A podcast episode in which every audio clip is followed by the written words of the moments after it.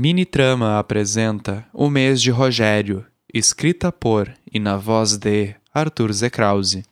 2 de outubro. Ontem eu dormi ansioso por uma conversa, mas desde a hora que ele chegou, eu não o vira sair do quarto. Era desesperador, mas hoje no café da manhã, ele foi até a cozinha enquanto eu cortava um mamão preparando meu café da manhã. Bom dia, eu disse. Nada, nem um pio, nem um gemido, nenhum reconhecimento. Miguel, fala sério. Já faz três dias que você não fala comigo. Não dá pra gente ao menos tentar conversar?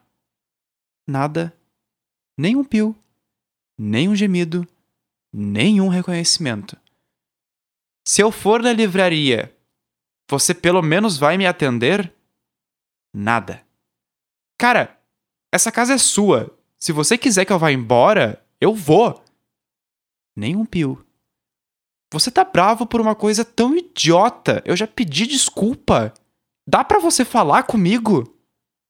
Nem um gemido. Miguel, Rogério chamando. Nenhum reconhecimento.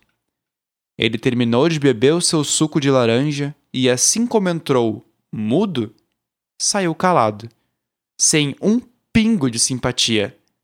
Eu joguei os talheres sobre os pratos e deixei a cabeça pesar sobre a mesa. A verdade é que depois que o meu pai decidira que eu precisava sair de casa, nada problemático, só que ele havia se metido com pessoas estranhas e estava com medo por minha vida, ou seja, muito problemático, Miguel havia praticamente me adotado.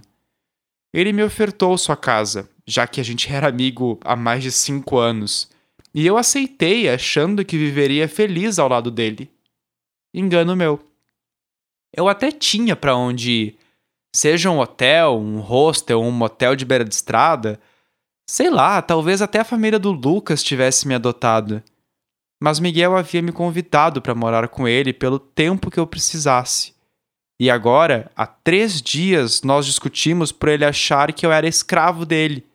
E por ficar em casa a maior parte do dia, já que eu não trabalhava, que devia fazer o seu almoço quando ele voltava da livraria para almoçar. Nós perdemos a cabeça e gritamos um pouco. Assim como eu agora fazia com o rosto enterrado em um travesseiro.